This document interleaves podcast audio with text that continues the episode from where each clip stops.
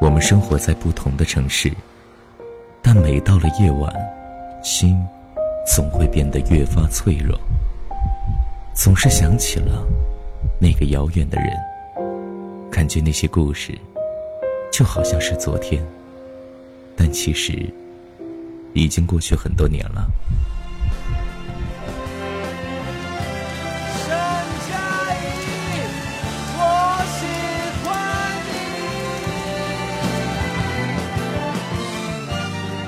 这里是善妮电台，我们聊聊那些年彼此不同的故事，但同样的心情。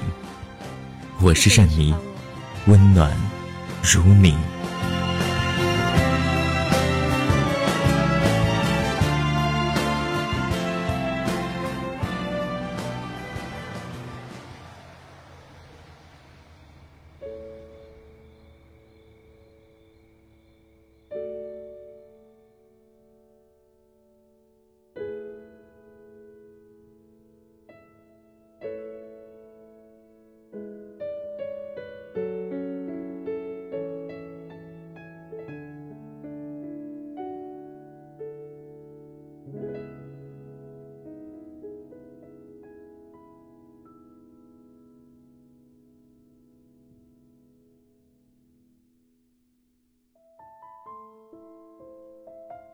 毕业同学录里，最爱写要做一辈子好朋友的人，到现在，很多都失联了。倒不是说不懂得珍惜，而是停停走走，岔路太多。大家都是脚下有风，各自灿烂。剩下为数不多的，还有交集的同学里，印象最深的，小旭算一个。我跟小旭严格上说不算是同学。中学那会儿隔了两个班，全靠玩游戏建立了迷之友情。在当时的大环境下，男女没有纯友情，男生跟女生玩，要么是娘炮，要么想勾搭。很幸运，我两项都占了。当时我的声音很细，确实够娘，而且也挺喜欢小旭的。因为他什么都大，脸盘大，眼睛大，胸部尺寸也飞扬跋扈的，再加上他爸是我们年级出了名的最帅数学老师，就更添加了光环。小旭起初对我也有点意思，交换日记写了好几本，不过等到他有次去开水房打水，碰见那位后，嗯，我就成了单方面的意淫了。小旭觉得那位挺像陈冠希的，我酸他说是挺像的，都有鼻子有眼睛，也带把儿。那么多可歌可泣的校园爱情，小旭最后选了最要命的一种，暗恋。几乎每节课下课都会去开水房打水，生怕碰见，却又好想看到他。后来打探到他上高二，在我们楼上。于是，只要没事儿，就站在二楼栏杆前张望。往往课间操跟我乐此不彼聊游戏的他，后来一个人做的无比认真，铿锵有力。尤其是第八节体转运动，每次回头都眼带激光，在人群里直扫那位。更严重的是，有次升旗仪式，我们班上周总评分在年级里得了倒数，校长当着全校一顿批评。小旭站在我旁边，含着眼泪花看着校长的方位。我想说，他啥时候这么有集体荣誉感了？只听他碎碎念道：“哎，你看，那位怎么能那么帅啊？”我当时就幡然醒悟，此前会喜欢这姑娘，应该是青春期荷尔蒙瞎起劲所致吧。后来小旭还真的认识那位了，据他说。是在我们一起玩的那个游戏里认识的。卖藏宝图的时候，标价后面少打了个零，结果被那位不小心的买了。于是小旭死缠烂打，在游戏世界里去黑他，逼得那位直接甩给他藏宝图二十倍的银子，就当认栽。小旭被这霸道总裁俘获，又在游戏世界里在窗口隔空表达爱意。两个人一来二去成了网友。等一见面，小旭圆满了。他偷偷把那位的 QQ 设置成了好友的上线通知，不错过任何一次聊天的机会。尽管只有我知道，他每次激动的脑袋空白的时候，比聊天的时候更要久。他们放学一起坐公交车，两个人推揉的挤在人群里，话也渐渐变多了。尽管也只有我知道，他回家。根本不用坐公交车，两步路就到了。那年冬天，成都第一次下大雪，街上无论多晚，都会有年轻人在雪地里打闹。小旭和那位并排走着。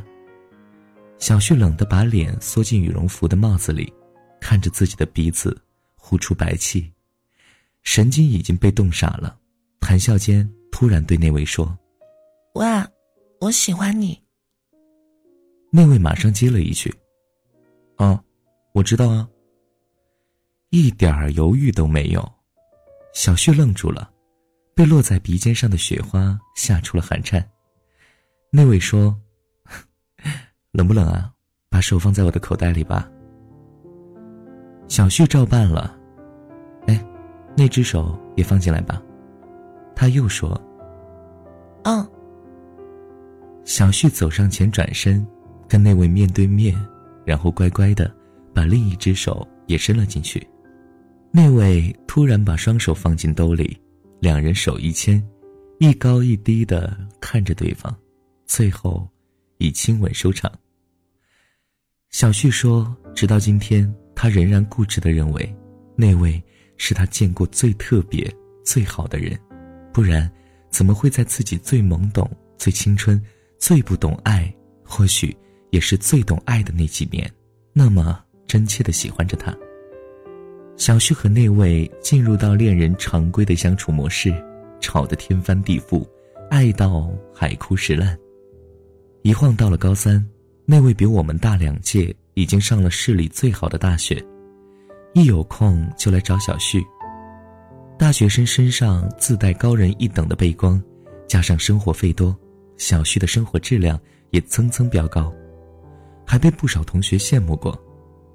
作为鸡犬升天里的那只鸡，我自然也成了吃香喝辣的高瓦数电灯泡。也在那一刻，我觉得那位是真的有点相乘关系，勉强打个七折。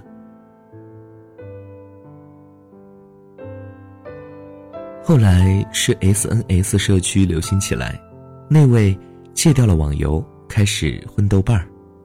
流连于各种小组，偶尔发点照片和三两句不成文的段子。身后一群的女文青追，当时豆瓣有一个交友小组叫“假装情侣小组”，用文青体翻译是说对生活的一种态度。因为找一个人开始很难，分手的时候又是那么痛苦，为了避免痛苦的经历，就选择中间最美丽的一段。说人话吧。就是姑娘小伙儿，我们看着顺眼，就去床上啪啪啪吧。那位成了那个小组的常驻用户。第一次发现那位出轨的时候，小旭刚结束第一次诊断考试，成绩还不错。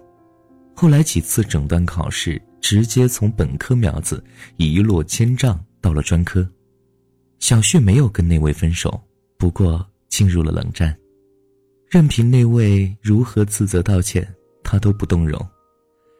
高考成绩下来，非常没有意外的，小旭被影响的很严重，分数说出来都寒颤。选择题全选 C，应该也会比他的分数高吧。最后，小旭去读了科技大学旗下的一个技术院校，五年制，专业是电子商务，听着还挺有前景的。结果。大一还没上完，学校就给他下了警告，因为逃课太严重。因为他又跟那位和好了，常跑去他的学校里面跟他腻着。我问过小旭好几次：“喂，你真的还喜欢那位吗？”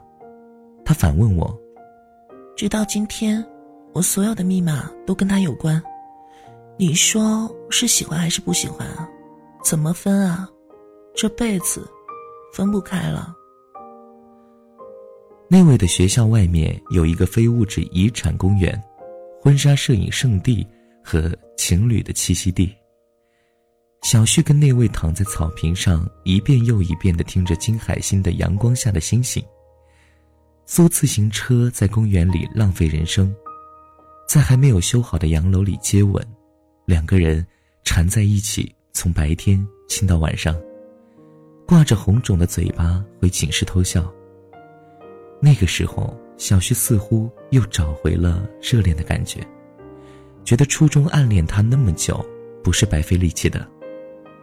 他一直都是自己心目中那个最迷人的少年。小旭大二的时候，新的专业老师估计也是鸿鹄之志没处发挥，热衷于点名，三分钟一小点，十分钟一大点，被点名超过三次就不用参加考试了。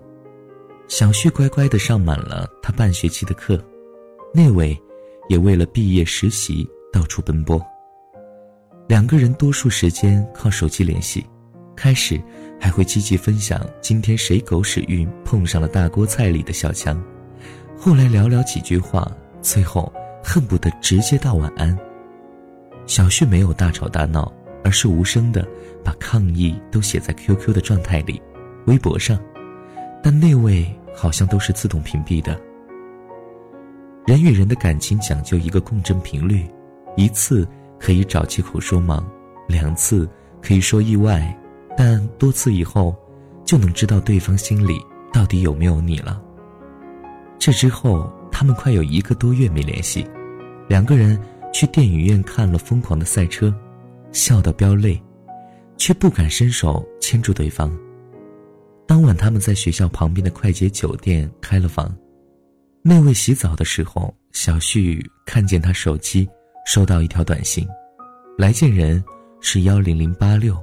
内容是：“老公，我想你了。”后来一整晚，两个人背靠着背，什么也没做。小旭突然问他：“你爱我吗？”他犹豫片刻说：“我也不知道。”那一瞬间，似乎又回到了初中的那个冬天，两个人牵着手交换鼻息，只是小旭。一直误会了，那份温柔，并不是他独享的。成了米其林的三星备胎，小旭觉得自己太廉价了，肯原谅他出轨，为他逃课，为他影响高考成绩，坏事做尽，彻底贬了值。女人看不起，男人爱不上，他从来没有哭得这么伤心过，抱着胳膊抽泣。有些东西，即便知道它过期了。他还是抱着侥幸的态度吃，吃到拉肚子才能信，就跟抽奖券刮出“谢”字也不信邪，一定要把“谢谢参与”四个字都刮出来，因为没办法接受啊。听到一起听过的歌，吃到一起吃过的东西，经历一切相似的瞬间，就会没自尊的去挽回。大二结束。小旭就被他最帅数学老师送去了法国。也是到了那个时候，我才发现，从前不可貌相的同学都是隐藏的富二代，成批的盖上了外国的戳，四面八方的送了出去。因为时差的缘故，我跟他的联系也变少了，最多就是在他的博客，人人看到他的近况，看到几张身材走样的照片。还会好心提醒他，啊，喂，脸本来就大，别太任性。